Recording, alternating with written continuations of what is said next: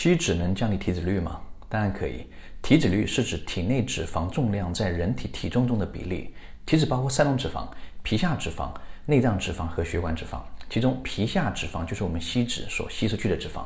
所以啊，一方面吸脂能直接将皮下脂肪减少，让总的体脂下降；另一方面，皮下脂肪减少后，同样的运动消耗就更容易减去剩下的内脏和血管的脂肪了。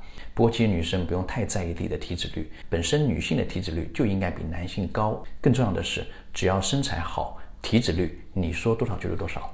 而且我相信，如果通过吸脂让你拥有了更美的身材，你是不会轻易让它胖回去的，你会更有动力和压力进行身材管理。